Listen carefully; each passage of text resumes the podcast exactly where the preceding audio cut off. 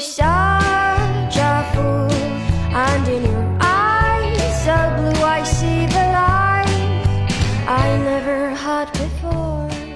我觉得单纯一古镇我是不要看的，我觉得是没有什么，嗯，就这辈子我但凡看过一个古镇，第二古镇你说不出来跟它第一个有什么特别大的差别，我是不要再去的。为什么这么讨厌古镇？不是讨厌，就是就是它没感觉没感觉，它不是一个加分的的的的东西。不会因为它古你就要去嗯，看？，对，不江南水乡古镇，我可能看一个我就够了。比如说，尤其是当我们看过南浔，还有那个呃乌镇、西塘，这些都看过了，其他其他的总感觉就是没有特别大的差别的。而且我自己又是比较喜欢看园林的嘛，我看园林就是看那个那个移步换景、窗景、构图、园林这些，这些就是其实就是是论财力的。除了这些很有钱的古镇，其他古镇没有，啥也看不见，对吧？啊，那如果是比如说有明显的地理位置的差，比如说我江南看完了古镇，我还是会去西沙溪看古镇，因为沙溪是茶马古道古镇，它保留了就是你要骑马路过的城门、城墙、上坡、下坡这些，这是有明显的，就是地貌差别的，就值得再去三。比如说我我那个月初十一月初要去文昌，文昌有个古镇，那它看起来就是属于就是呃那个广广州十三行期间的那种建筑。骑楼嘛，骑楼南骑楼啊。你没去过文昌古镇吗？我没去过文昌古镇那，我跟谁去的？文昌啊，文昌我去过呀，挺棒的。对，那个文、啊。文昌老城，我觉得是值得去看很漂亮。啊，啊、就是文昌的老街有一种欧洲的古城的感觉。这样的。啊，呃，可能是因为它是近代造的，所以它采用了大量的石头、水泥、混凝土这些东对西。，它有点像罗马，对，地上铺的全都是石板路，嗯。所以在那边开车也好，步行也好，呃，会很有欧洲小城的感觉，呃，跟我们这边江南古镇还有北方的那些古镇还挺不一样的。对，是有很大差别的。就这种有明显的，我可以概括出它有风格或者说建筑差别的，我会去，对，否则就而且南方的古镇一般来说会感觉更加有活力一点。而南方的古镇，特别是广东啊、海南这些地方古镇，总给人感觉更热的地方更有活啊力一点。更更开放、更张扬。对，啊因为呃，北方可能冬天的缘故，就各种通风都会做的比较的不到位，对吧？嗯就你感觉整条街是闭塞的。你还记得我们去正定古城，嗯，对吧？感觉都是大房子给自己封的牢牢的。南方的话，可能一年四季都都是通透的，嗯，所以它的那边的古镇，你会发现就几根柱子支在地上，嗯，能打掉的墙，能打的窗全都打了。你说南方是吧？文昌，嗯，呃，能文昌那些地方，所以你在那边逛的时候，你就会觉得视觉特别的丰满。你朝任何一个方向看，你都能清楚的看到这一家店里面的东西。啊就这，你感觉这条街这个古镇它是有内容的。对，啊，然后你在北方，比如说在山西、在河北，你看到的古街，就感觉看到的全都是他们的墙对，和他们的门面。嗯嗯啊，你这样一提醒我，我就想起了南北方的差别。嗯，啊，言归正传，我们今天 City Walk 要讲的是 杭州滨江的古镇。这个可能大家会觉得特别特别莫名其妙。哦，对我当时听的时候，就是你发地图给我的时候，我觉得挺莫名其妙的。对，因为滨江现在是杭中国网红之都吧，对吧？就各种炫酷的高楼大厦，中国的好莱坞，短视频好莱坞。是啊、各种高楼大厦，然后特别 fancy 的园区，互联网企业大厂在这边，给人感觉是一个特别现代化的新区。然后在这样的情况下，我们接着发现了一座特别有意思的古镇，叫做长河古镇。然后我上次带圆圆简单的逛了一下，你简单的说一下你自己的感受吧。我觉得还挺神奇的。我之之前最早是不理解为什么滨江这么发达的地方边上会有条古镇，啊、我就在想，哎，这个是因为这个地方足够穷吗？所以它保留下来了吗？呃，经过那一天短短，我们其实我们我我是大概逛了只有一小时左右哈，对，啊、感觉它确实是就是是有一些还看起来比较落后贫穷的地方。是个东西。啊，对，然后，嗯，这更震惊我的是，它其实是在一条街里面可以看到呃现代化的文创园的改造，然后同时又有真正生活在里面的原住民。啊、然后这些原住民的房子，有的呢就是感觉就是平头老百姓家里的平房，但是是有有那个历史的积淀的。然后有一批呢，就是还不错的高门大院、深宅大户。嗯啊、我觉得就是这样在，在在在一个杭州滨江的这样的一个呃，就是什么网红之都的边上附近几公里，三公里吧左右的地方有这样一条街从我们。那儿过去一公里，一公里啊，从从从保利滨江保利时光里过去就一公里的地方有这么一条街，我觉得很震惊，有一种就是撕开了一个城市的口子，嗯，四分之三站台吧，对去了一个新的地方、新的城市的感觉。上次见到这样的场景还是我生活在上海的时候，因为我生活在啊、新天地边上的豫园，嗯，然后我住在一栋高楼，但是我的楼下就全都是豫园老街，就上海城隍庙这一片。再往前看呢，就是外滩和陆家嘴，所以每张照片拍出来，你的面前都是一堆特别低矮的民国甚至晚清时期的建筑，背景呢就是陆家嘴的三件套，那个画面会特别的震撼。所以在滨江也有一点点这样的感觉吧。嗯不过当然了，我们把这个古镇能够单独拿出来做一期播客，肯定不仅仅是因为它的这个新旧对比而已。我在杭州滨江的期间呢，其实也逛了挺多的地方，周边的古街啊，包括文物遗址啊，我基本上都去打卡了。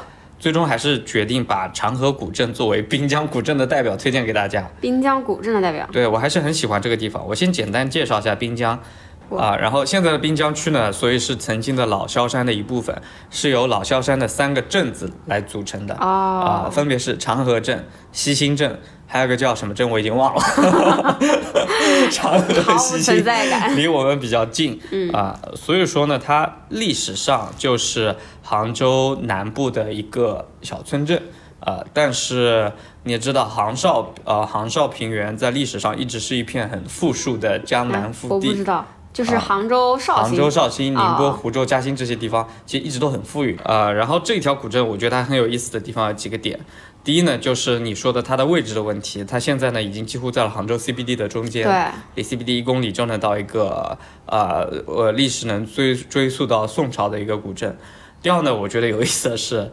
其实它的美食，就是啊我们推荐给大家很重要的一部分原因是，我觉得这个地方是好吃的，嗯，啊、这几家餐厅真的很优秀啊，我愿意再去几次。嗯啊、然后第三个原因呢是啥来着？是天官文创园是吧？对，它的那个呃创新改造，就是老房改造、老街改造这种项目啊，我们都见了多了。比如说上海新天地，对吧？嗯那这种类似项目呢，其实所有的古镇都在做这样的业态创新。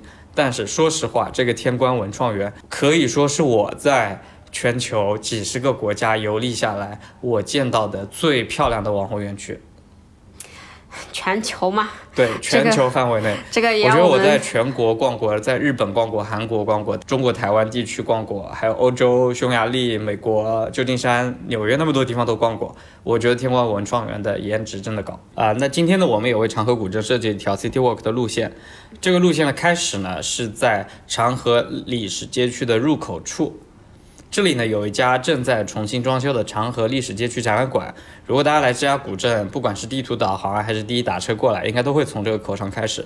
那我们今天的旅程也从这儿开始。这条 City Walk 就是所谓的，杭州最适合谈恋爱的地方。嗯，希望希望大家听完觉得，嗯，这个种草恰如其分吧。然后在入口处啊有一个大的地图，就是这个街区的地图，以及入口处我刚刚说到了有一个长河历史街区的展示馆。这个展示馆在我们录制的时候呢，进正在进行重新装修。在一个旅程开始的时候，其实大家对这个街区的全貌有个大概的了解，会让你先逛得更加的舒坦。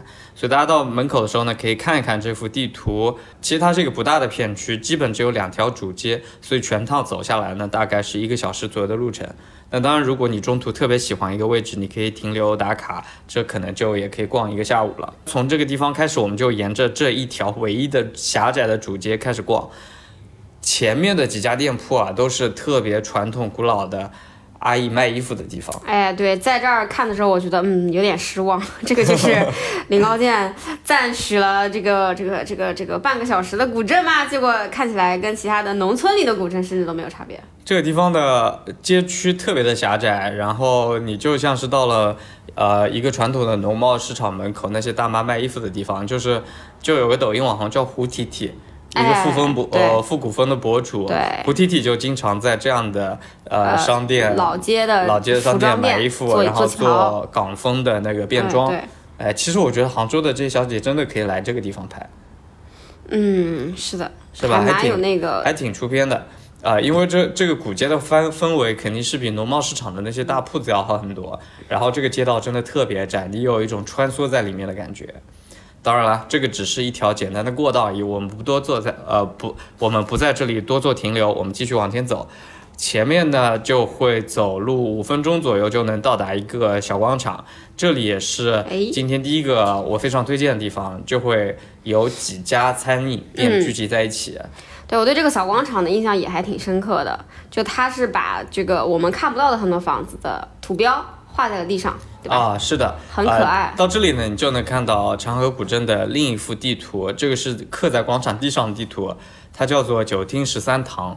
啊、这就会说到长河古镇的一个重要的历史。这个古镇呢，呃，是萧山非常有名的一个古镇，因为这里诞生了萧山一个非常啊、显赫的一个大家族。呃，姓来，来去的来啊。啊这是萧山的一个大姓啊、所以这个镇上几乎所有的原住民全都姓来。啊。然后他们是从南宋开始就开始显赫，一直到民国时期。天哪，所以你在这边看到的九厅十三堂，全都是来世的后人的宅邸啊、所以这个就非常像佛罗伦萨的梅第奇家族。啊，就确实就是能够延续这么久，肯定是大家族的家传导致是的，呃，来世的家族的文化也奠定了这个古镇的文化基础，所以这边就一直是一个典型的耕读传家的一个啊代表。然后这个九厅十三堂，我觉得很可惜的是，里面很多的精美的建筑呢，到现在都没有得到保留啊、特别是早期修建的，比如说宋朝啊、啊呃明朝时期的很多建筑都已经毁坏了。然后呢，这些建筑目前都没有作为公共建筑对外开放，依然是作为民居存在。所以说我们在古镇里面没有办法依次去打卡，反而会成为你这个旅途中的一些小惊喜。就是你在闲逛的时候，你可能就会发现你面前有一座深宅大院。嗯啊，如果它的门开着，在不打扰居民的情况下，我觉得可以走进去看一看、参观一下，你会发现非常多的建筑遗遗存，有非常精美的雕花。然后在这个古呃小广场上，就围绕着几家我非常推荐的小餐饮店。啊、第一家其实是呃一家衢州小吃店，叫做小满汉。在杭州，大家可能见到很多的衢州小吃，遍地都是衢州小吃。但这家店说实话是最得我心的，我觉得它是我心中的一个非常理想的、非常完美的街角饮食店。呃，这个跟你自己非常喜欢吃衢州小吃是不是有很大的关系？夹带私货了，你的爱衢州小吃，然后它又是但说到衢州小吃，衢州小吃可能外地朋友没有什么特别深刻的印对，象。我们在前几次的播客里有讲过啊、它在浙江其实，特别是在杭州，就有一种沙县小吃的感觉，就到处都是。对它其实是一个比较廉价的，对，啊、非常比较破旧的，对。比较低端的一种小吃店，嗯，浙江人自己的沙县小吃，是的，浙江自己的沙县小吃。嗯。这家店呢，首先我觉得它装修的很好看。哎，啊，是的，装修的非常温馨，但是呢，我会觉得它恰到好处，就完全没有用力过度。啊，不会让你觉得这个房子特别特别的网红，我冲这个环境来，消费的。或者我我花花的钱里有百分之八十都付给了装修，是，啊它会让我觉得非常的温馨啊，它可能在其中利用了一些日式的元素，啊，就会有那种小而美的感觉。对，就是屋顶的那个坡度更大，线条更直，然后檐下有那个垂的帆，对吧？啊，这些这个其实是很典型的日式的元素，对吧？嗯不对，这个它不能说是日式元素，它只啊是在日式。的这个装修中被更多的人看到，大家啊会应激性的说它日式，但它其实在宋还有明的时候，宋朝和明朝的时候都是在坊间有广泛的应用的。啊比如说，呃，其实比如说就是那个呃，我们看梦华录的茶铺啊什么的，茶铺梦华录茶铺的装修风格其实也是这样子延续下来的。对，但是大家就会说，哎，这是日式。哦，学到了，原来是也是我们传统的一个东西。对，呃，我觉得它运用的非常好，让人呃，首先它的呃房子不大，建筑尺度比较小，它就是街角的一两间小店面，嗯，然后呢，里面的桌子也摆得很紧凑、很精致，但是又没有过分的精致，所以你走进去就会有一种很亲切的感觉。然后呢，这又不是一个连锁店，是一个主理人店铺，你处处看得出主理人是在用心打理这个地方的。我们路过的时候感觉就是窗明几净，里面有很多人，对吧？是，生意非常好，真的非常好，感觉周边的上班的人都会来这边吃饭。然后这只是环境给我留下的印象，那不得不说味道，我觉得是特别在线的。作为一个 鸭头三头的资深爱好者，啊鸭头、兔头，那哎还有个啥头来着？呃，三头鱼头，反正我在这边吃了个鸭头了，真的特别入味，特别好吃。然后吃了一碗鸭蛋炒粉什么的，说的我都想吃了。就是味道它非常在线，呃，然后价格呢也很亲民，所以这家店是我心中非常完美的一家店铺。对我们这次没吃哈，下次要找时间。对我上次吃了，哈你。上次吃了，我特别自信的推荐给大家，这家店我一定会再去的。啊、然后它的隔壁呢，就是圆圆刚才提到的这个 Architect 建筑师咖啡。对，呃，这是一间由老宅改造而来的建筑师事务所加上咖啡馆。它的二楼呢是这个建筑师的个人工作室，呃，他是既做建筑设计，也做家具设计，好像也做平面设计。然后一楼呢，相当于是它的公共区域，它就放置了咖啡机，然后有咖啡师在这边对外营业。室外呢放着非常漂亮的外摆。由于是建筑师本人来设计操盘的，所以这个咖啡馆的整体的视觉颜值都非常的在线。我去里面逛了一下，我发现就是，呃，确实是符合很多年前的家居杂志对于一个设计师所开的咖啡馆的刻板印象的。但是放在今天好像已经不算出彩了，对吧？大家都已经见怪不怪了。嗯啊、所以我对这个店的评价呢是还不错，嗯，但是不足以吸引我。好的吧，呃，也希望就是呃这个街区会有更多的更有创意的主理人小店出现吧。嗯啊、我觉得这条街是有五道营胡同的潜质的。是，我觉得它的品质是，呃，就这个店的整体的品质是很不错的。呃，然后这是我说的第二家店，然后第三家店是在这个小广场的另外一端。小广场另外一端呢有一座非常小的石桥，叫做财神桥。财神桥上面就是财神饭店，它全称叫阿金爹爹财神饭店。阿金爹爹，金色的金是吧？对，哦，呃，这这家店，呃，是我第一次来闲逛的时候，就马上吸引了我的注意力。第一个是它的名字“财神饭店”很有趣，第二呢，它整体的视觉其实是很时尚的。他在哎它的门头上放了一个非常赛博朋克风的财神哦，那是木头做的太近了，我可能没有看清楚全貌。啊、然后哦呃，然后我进去简单逛了一下，他在门口写了他的介绍，都是用粉笔手写的，啊、是说里面有五六位厨师，都是非常年轻的厨师，每个厨师呢烧自己的家乡菜、拿手菜，所以在这里你可以吃到温州菜、台州菜、川菜、云南菜、萧山菜。这个理念，这个介绍就完全吸引了我。这个其实某种程度上讲，跟我们现在要做浙江风味的咖啡还蛮异曲同工的。是的，以后可以做联名。是的，后来我我我又继续了解一下这个阿金爹爹。阿金爹爹呢，其实是这家店的主理人，然后他叫阿金。呃，他呢是因为早期拍摄美食电影的时候，在收集素材，结交认识了一位有趣的厨师，开始学习中餐。然后之后呢，他们在一个道具的仓库里面开设了一个周末厨房，就自己想做什么菜就做什么菜来实践。这个好像我们跟铁狗和跳海搞的流动厨房啊，是，然后他们在周末的时候啊，还会开放给朋友聚餐，然后朋友带朋友就慢慢有了客人，这个餐厅就这么做起来了。哦好神奇啊！哦，每次都能看到它临街的这个窗口，它做的是一个呃玻璃窗，让大家是能看到里面的厨师在做饭的。哦所以这家店我一直就很想去尝试。哎，对，它其实这个就是开玻璃窗，呃，让让让客人可以看到，就是里面的操作也蛮怎么说，就是在也是在日式居酒屋的这个文化中被消费者所熟悉。嗯，但其实呃，这种餐饮形态应该还是我觉得我自己是很喜欢的啊，因为这就是就是有一种一边吃一边在看内容的感觉，对表演的感觉。对，嗯你就觉得在这个地方，我真的是在做一位呃，在这在吃一位热爱美食的朋友呈现给我的他的作品。嗯，啊，就是不是在解决温饱问题。呃，所以我觉得，当我如果呃要跟朋友聚餐或者要约会，我真的会选择这个餐厅，嗯我真的很想来尝试一下。从这个层面来看，就是这个呃长河古镇里的这几家小店，可以从某种程度上讲，算是呃杭州这个美食荒漠里的美食绿洲。片小绿洲，是的，嗯，呃，就是美美食荒漠这个名词，其实呃大家现在应该讲的不是说杭州的东西都不好吃。啊、而是说，呃，大家可能很难在这种就是就是非常快节奏的生活里面，呃，获得到一种自己作为一个有血有肉的食客的尊重。被尊重的感觉。对，我觉得杭州这个地方，大家就是太过于注重效率了啊、包括在那个对待吃饭和那个做饭这两件事情上也一样，就感觉你是要非常快速地解决一个温饱问题，要高性价比、高周转，对吧？所以感觉呃，甚至我们说预制菜餐厅的发源地就应该是杭州的外婆家和绿茶这些餐厅。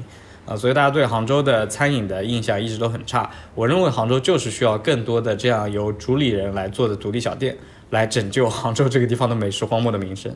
对，那么现在长河的这几家店，就是首先作为推荐大家，如果是要啊、进行一些比较重要的约会啊，或者说其实你自己吃也是应该足足够尊重自己的，也是可以来这里吃饭的。是的，嗯，呃，还有一家推荐的餐厅呢，还有两家要推荐餐厅，在我们路线的后边，我们待会儿再说。好的，啊、阿金爹爹的这个餐厅的斜对面，呃，就是长河革命历史纪念馆。这个纪念馆可能听名字大家根本就不想进去逛，对我已经想打哈欠了。他的但但我看了一下他的故事还挺有意思的。他曾经呢是这个镇上的一家理发店，就是哦财神桥头的理发店。哦，听起来好像会有悬疑的成分在哦。对，然后这个理发店里面就有各种长河的红色记忆。这里呢是长河最早期的党员啊，共产党员啊，叫做来耀先，他原名呢叫做来宝坤。你看，就是姓来了。哦这个镇上大家应该都姓来，我猜。然后他早年呢就在这里剃头，然后借着理发店为掩护，秘密开展地下工作。他在这里组建了长河农民协会，发动广大贫农参与反抗斗争，点燃了第一把红色火种。然后长河它向来都是交通要地嘛，水路发达，你看它就在这个财财神桥头，所以我们能想象的出来，这个地方当时是水路、陆路都非常发达。然后这个理发店啊，确实是做信息交换的一个好地方，哦，哎，就瞬这个间有了一种谍战剧的感觉，对吧？好像好像对，就是就是潜伏里面就有类似的情节。是的，是的。大家如果对这一段历史感兴趣，可以在它开放的时候进来看一下。这个展览馆，我不得不说它的开放时间真是太短了。它是在每周二、四、六的早上八点到十一点，下午一点到四点是开放的，所以我去了两次都没有碰到它开门。这样啊，他们可能确实是现在没有什么游客啊、但是我觉得有可能他比如说搞一点。呃，什么沉浸式话剧啦，沉浸式什么就剧本杀啦，让大家能够参与一下谍战哈，有可能就是会有更多的消费者会有感兴趣，人流量会变大，可能时间会拉长。是的，呃，然后这个呃展览馆之后呢，我们就可以去下一个目的地。我们沿着河边的这条街继续走，下个地方叫做戏言文字铺，哎，这个其实是我个是你很喜欢的一个地方。对，这是我很喜欢的地方。这个博主我很早就在小红书关注了，呃，他其实就是有点像我们现在在戏楼做的一些内容哈，就是会把呃书法和一些呃日常比较用得到的呃这个小玩意儿、小物件儿结合在一起。然后我是就是关注他很久了，我不知道他在滨江这个老街。呃，所以我们那天就是推门进去的时候，我还是小小的震惊了一下，就是那种就网络上的 博主走进现实的感觉。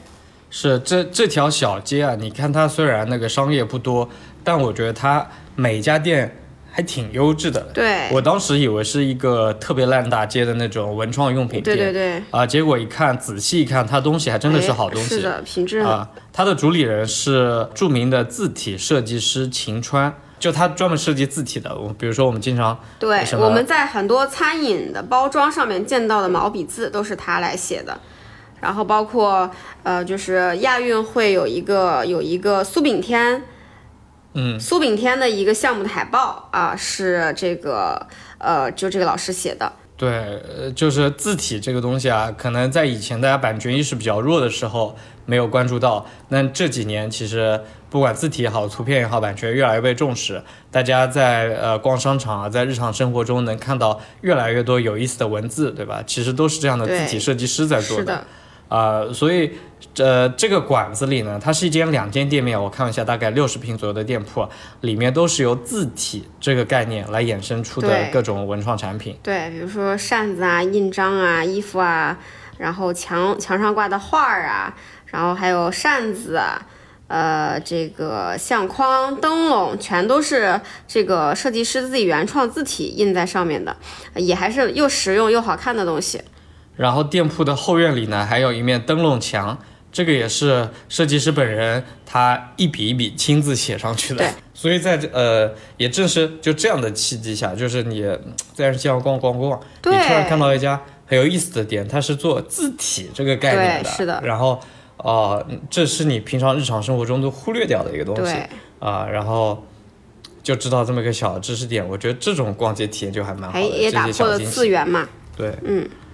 然后从这家店铺呢，呃，它也在售卖饮品啊，可以逛一逛，喝一喝喝，坐一坐，嗯，啊。然后再往前走呢，就是下一个我要推荐的饮食店，这是一家广式的小吃店，叫做咸鱼仔饮食店。哪家？就是它玻璃上面有很复古的字的那个吗？对，哦，就首先这家店最早吸引我的，其实我在来之前我就在小红书上都已经刷到了这。样的啊，它是把曾经的呃一个四十多年的那种老的供销社的楼改成了餐厅。哦，啊、然后它在装修的过程中，并没有对它进行很重的拆除和重建，而是把它的那些复古的元素所全都保留了下来。所以它非常像我们在香港或者广州、佛山这些地方吃到的老牌饮食店的感觉。哦，是的，这个有点像我在重庆，感觉体验也是很好的，就是大家对于老建筑、老房子，还有就是能有能勾起怀旧记忆的东西、物件的保存和和尊重吧，让人觉得就是城市的这种这个人文温度啊，还是有的，不是冷冰冰的那个高楼大厦。是的，我觉得这样的店，其实，在滨江这样的新城就显得，特别的。很很难想象这里会有这样的店。对啊，你看在呃长沙海信广场还去造一个文和友，对吧？嗯其实说明文和友的火爆，说明大家对这样的东西是有向往、有追求的，是喜欢的，是认可的。那在这个长河这个古镇上，我们就有一家真实的四十多年的供销社留下来的房子啊、所以当时他就立马吸引了我。他现在的门口还贴着萧山县长河供销合作社的牌子，哦，现在还没有摘掉。哦我想起来，这个牌子跟我们铁狗咖啡的那个木头牌子是异曲同工，是的。就，我们仿的是它的骨。是的，然后店里面呢，它卖的是广佛区域的家常口味的肠粉，啊、它呃是把广东呃其呃其实广式的小吃也分很多区嘛，毕竟广东那么大，他们做的呢主要是广州佛山这一片区域，然后它的米啊都是从广州本地呃广东本地的大米空运过来来做的，那天看的时候，你没有告诉我是肠粉，那我肯定会吃一份的。对我就特别特别想去吃，哦所以我说长乐古镇我一定还会去好多次，刚才提到的每一家餐厅我都还会再去是的是的啊哇，这个烟火气一下子就就脑海里就构建出来了。是的，然后我为什么就特别推荐这几家餐厅呢？因为他们真的知道的人太少了。嗯，比如说这家肠粉店，我就发现它的营业时间已经改成了只在下午和晚上营业，啊、它只做晚餐生意。我觉得它生意一定不好，嗯但是我觉得它一定好吃，对，所以我希望有更多人光顾它。我真的很希望它火，哪怕我排不上队呢。嗯，我觉得在杭州我们太需要去支持一下这些做得好的，小餐，饮店了。就也是因为在这个效率之上的城市，主理人店就很难生存嘛。是的，嗯呃，所以说杭州作为美食荒漠这个名头，如果要摘掉这一顶帽子的话对，真的我们生活在杭州的每一个人都有这份责任。对，就众筹吧，给自己众筹一片美食绿洲出来。你吃我吃这些好吃的东西，就会遍布杭州。啊、大家不要再去吃，我不对加了。，但这也是我在 想，为什么大家喜欢怀旧的东西哈？呃，比如说这个这个这个供销社，呃，然后还有比如说喜欢看老的这个，你喜欢看古镇和街区。我觉得好像是因为人们现在确实生活的节奏太快了，太快了，太现代化了，太效率了太没有温度了。人们就开始怀念那些没有办法被互联网提效的时候的生活和生呃美食、生活状态、老物件啊，然后好像能通过这种怀念或者消费，就能让自己自己身上的时间流速慢一点。嗯，然后当当你呃进入这样的环境中，你会觉得整体特别的放松。嗯，好像就就有一种那个把人民币赚了去越南、去泰国花的那个感觉。嗯，呃，就比别人的时间慢了一些，自己就赚到了。是的。然后这个咸鱼仔饮食店嘛，呃，基本都是在下午和晚上才能够吃到。呃，现在几点到几点呢？它好像是下午一点钟才开哦，啊，然后到了晚上营业到晚上九点。嗯。啊那我们下次要记住这个时间再去。对，去吃晚餐吧，我我我觉得他一定不会差的。呃，然后他的老板呢是一对母子，就是妈妈和孩子一起开的啊、都是老板本人在经营啊、让我真的很想去认识一下这对母子。哎，希望他们听到播客能请我吃肠粉。好，我们刚才聊到说下次请那个阿金爹爹阿基里来。录一次播客。是呀，嗯，啊，因为我刚刚在点评上搜他们的时候，发现他有一家新店尚未开业，这家店就在我们天火咖啡的隔壁啊。然后下一个饮食店之后呢，我们就沿着这个呃这条叫淮河啊，就槐花的槐，河流的河，哦因为河边都种满了槐树哎，啊，沿这条淮河一直走，然后在小桥弄左拐，然后我们要去山池，这是一个非常大的一个大池塘，原来呢应该是这个呃九厅十三堂中间的一片呃配套的水域，然后现在呢周边的建筑已经消失了一半，剩下了断壁残垣，下面上面写了非常大的山池两个字。这个位置呢，也是我觉得整个长河古镇最出片的一个地方。对，这两个字在这个湖小小小池塘的倒影下，然后把它的这个斑驳的墙面，呃，映衬出来，然后还能反射出这个呃波光粼粼的水波啊，在这个波嗯在斑驳的墙面，这个感觉很神奇。然后再往后就是高楼大厦、天际线，这是两个很好看的转述。嗯，然后看上去也有一点年代了。然后这个机位这张照片，我觉得非常具有长河的代表性。然后呃，山池边上其实就能看到好多的石板和石墙的遗迹，这些呢都是九厅十三堂留下的遗迹。然后看完山池呢，我们就会原路返回，回到一个叫时光隧道的地方。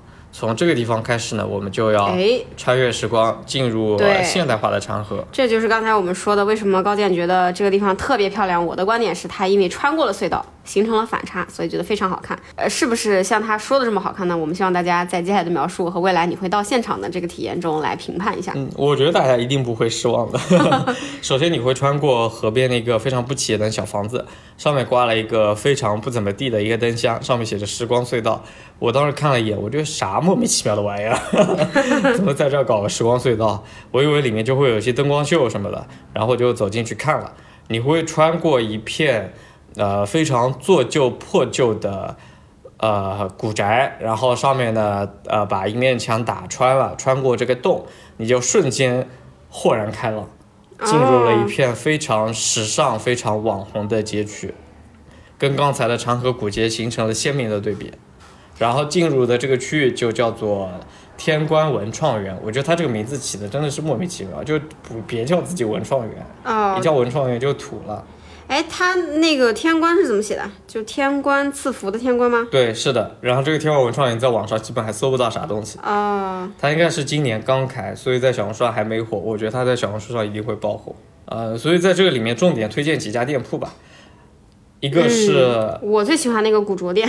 啊、你说一说几家古着店。就是呃呃，之前我开始去研究杭州 City Walk 的时候，是去过很多杭州的古着店的，呃，尤其是比如说 一些呃小红书上很高很高赞的帖子的那个那个古着店聚集区，其实去了以后发现，绝大多数店铺的东西其实不是那种你觉得精挑细选的、自己淘回来的、有年代的、好的做工的古着。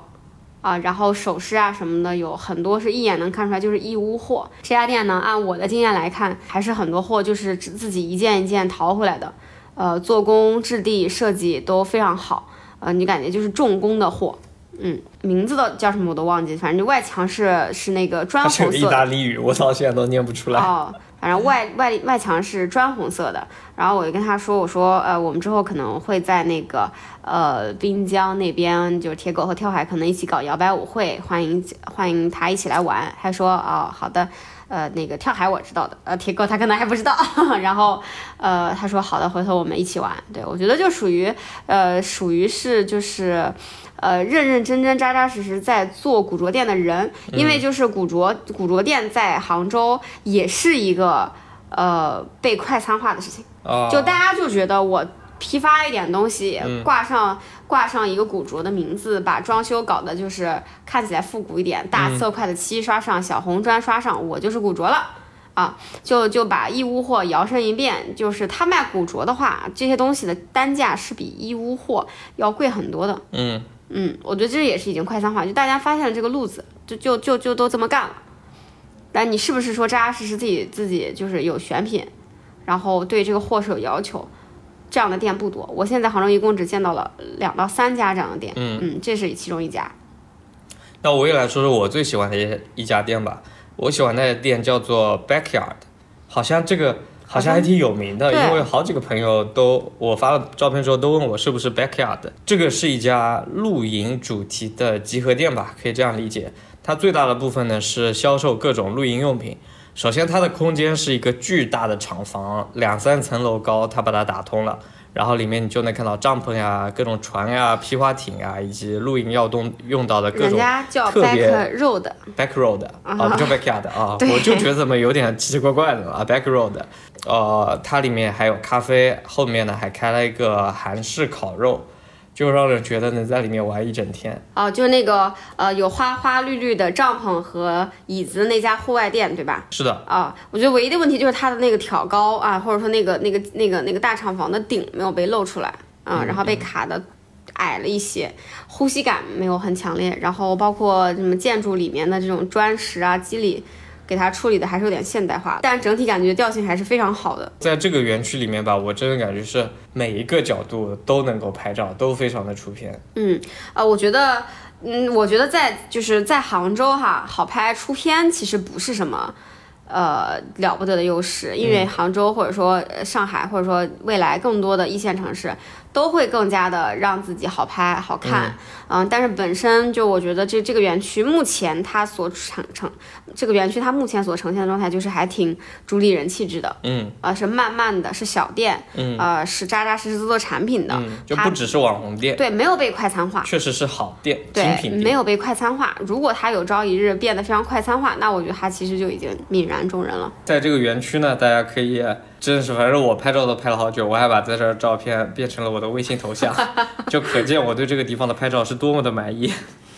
主要是我拍的好。对啊，主要是呃圆圆那个照相技术过硬啊，搞造型能力过硬，而且那天我们去的时候，这个光线是真的好。对，是的，下午傍晚的时候，它整个园区是朝西的。对，啊，那个阳光照照过来，人也拍的好看，背景也好看，天又是蓝蓝的，啊，我觉得这真的是没有想到，在杭州能有这么好的逛街体验。对比上海的逛街体验还要好，因为它人不多。嗯，但有朝一日如果说就是很红很红，有可能会像安福路一样拍照一对，排有可能出。现人挤人的状态。对，呃，所以还很推荐大家，如果在杭州的话，周末找个时间去逛一逛，吃一吃，又能喝咖啡，又能吃个正餐，啊、反正我我我觉得我真的会经常去的，嗯，啊、太适合谈恋爱了这个地方，这个地方大家真的没有谈恋爱的，努力呃抓紧找个人，有个人可以一块儿去。然后这个大概的位置我们是不是也说一下？这个它是在。啊，离它最近的地铁站呢，应该是五号线的聚财路，所以如果是远的朋友，可以先坐地铁过来，然后在这儿，呃，在这儿呃骑个自行车或者那个打个车过去。嗯，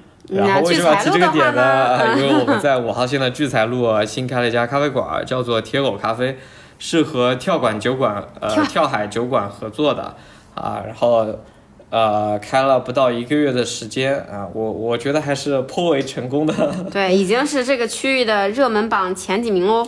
对，然后如果我们的听众呃过来打卡这个这一条 City Walk 路线，不妨把铁狗咖啡作为这个路线第一站，带上咖啡去 walk。哎，然后大家在铁狗咖啡出发的话，还可以带上我们给大家准备的，呃，长河 City Walk 的手绘地图。对，今天这条路线我们会把它啊、印刷在我们的咖啡包装上，呃，然后做成地图卡片。所以如果你想要拿一份地图在手上去打卡的话，可以在五号线地铁站出来的时候，先来店里面拿上一份这个东西。这个东西呢是免费的啊，我们不要求强制消费。然后也希望我们今后呃有更加多的活动，更加多的 City Walk，带着大家一起来发现一座座城市里面、一条条街道里面隐秘而伟大的所在。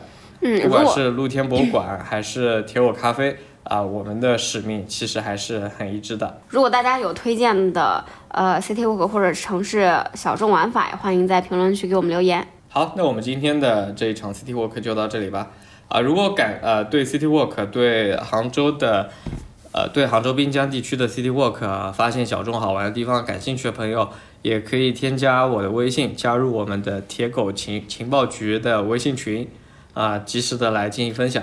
入群的方式是添加我的微信号三八幺六幺七三八九这个微信号，然后备注一下露天博物馆，然后我就会把你拉进我们的听众群。欢迎在群里面和我们交流分享。